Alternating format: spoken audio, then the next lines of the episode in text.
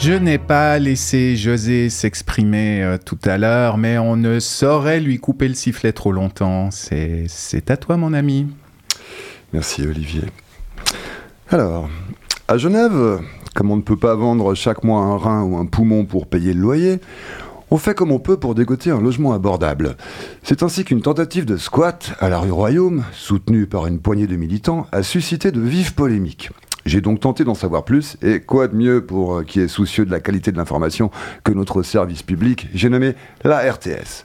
Et qui apprend-on Que si le rassemblement était plutôt bon enfant au départ, il a dégénéré en début d'après-midi. Il a dégénéré, donc, comme ça, spontanément. Comprenez, explique la RTS, que pour procéder à l'évacuation, les policiers avaient besoin d'avoir les coups des franches. Ils ont donc repoussé les manifestants dans les rues adjacentes en procédant à des charges. Oui, parce que pour euh, franchir la porte d'entrée d'un immeuble, la police a besoin de prendre de l'élan. Alors, forcément, s'il y a des gens sur le passage, ça gêne. Surtout si c'est une armada en tenue anti-émeute qui doit prendre de l'élan. C'est pour ça qu'ils ont chargé de rue Royaume à Navigation à rue de Lausanne un peu plus, il se retrouvait euh, gare Cornavin à mouliner à la tonfa du pendulaire pour dégager un couloir. Or, nous apprend la RTS, c'est lors de ces charges qu'un photographe de presse et un député de gauche ont été touchés et frappés. Oh, les cons Au lieu de s'écarter, ils se sont jetés sur les matraques. Le photographe de presse voulait faire un gros plan et au lieu de zoomer, il s'est rué sur la matraque, deux fois de suite. Rien de grave, rassure la RTS. Le photojournaliste n'est pas blessé, mais il ressent des douleurs. S'il ressent des douleurs sans s'être fait blesser, on flirte avec le surnaturel. Ou alors ces douleurs sont purement d'origine somatique, pas de quoi alerter Reporters sans frontières qui s'est quand même alerté. En revanche, pour le député de gauche, c'est contusions diverses un peu partout sur le corps. Bon, à gauche, euh, ils sont un peu obstinés. On sait qu'une fois qu'ils ont décidé de faire un truc, euh, comme se jeter sur une matraque, ils n'en démordent pas. Un fait historiquement documenté. Voilà, ce qui est embarrassant, c'est que le député s'est retrouvé avec une grosse croûte rouge de, bien visible en plein milieu du haut du front. Le gars s'est baladé sur les plateaux télé, affublé d'un troisième œil à l'hindou, ce qui fait qu'en plus de ses démêlés avec la police, le pauvre risque aussi les ennuis pour appropriation culturelle et signes religieux ostentatoires portant gravement atteinte à la laïcité. Mais la RTS pondère. Oh, une manifestation qui dégénère, euh, ça peut arriver. Mais là, le sujet devient politique. Bon, pour la RTS, une manifestation qui dégénère, ça n'est pas encore un sujet politique. Si la police vous matraque, mais que vous n'êtes pas photographe de presse, vous faites simplement partie d'un genre de rubrique météo. Non, le sujet est devenu politique parce que le photographe a vu sa carte de presse se faire jeter au sol par la police et qu'après avoir décliné son identité de journaliste, il s'est simplement entendu répondre J'en ai rien à foutre, suivi d'une volée de coups.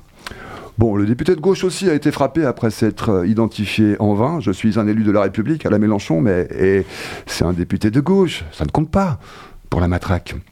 L'émission se poursuit avec le porte-parole de la police, lequel assure que les forces de l'ordre ont vraiment limité leurs moyens de contrainte. si on tient compte du fait qu'elles n'ont pas utilisé de napalm ni l'arme nucléaire, c'est vrai. Allez, un point pour la police. Et il ajoute, avec la fierté genevoise qui nous distingue de nos voisins français, la police n'a pas fait usage de balles en caoutchouc. Ici, on n'éborgne pas les manifestants, nous. Non, nous, on mouline dans le tas. Nuance. Mais passons au plat de consistance, le compte-rendu de l'incident par le conseiller d'État en charge de la police, vivante incarnation de l'État de droit qui déclare Je rappelle que nous avons un État de droit qui garantit la propriété privée. Et là, un petit rappel des faits liés à la propriété privée en question s'impose. L'immeuble était tellement à l'abandon qu'il a en partie cramé il y a deux ans. Dedans, une quarantaine de sans-papiers entassés entre 8 et 9 dans des quatre pièces lamentables, payant un loyer de 2 à de 2,5 à 3 fois plus cher que les prix déjà exorbitants du marché. La régie n'a relogé ni indemnisé à peu près personne au motif qu'il fallait que les sinistrés, donc sans papier, se mettent d'abord en conformité avec la légalité de leur situation. Depuis, le proprio a fait murer l'immeuble et la ruine continue de pourrir sur place pendant qu'on attend toujours qu'un jugement soit rendu suite aux multiples plaintes pénales déposées. Voilà pour la dignité de l'état de droit dans l'affaire. Mais bon, le ministre de la Justice enchaîne, trémolo en glotte, évoquant le triste souvenir qu'à Genève des squats. Sans que la RTS ne bronche et ne daigne rappeler que la période dite de l'âge d'or des squats valait à Genève des articles dithyrambiques dans la presse internationale et que la moitié de la faune culturelle aujourd'hui en activité en provient et le ministre en charge de la police de renchérir.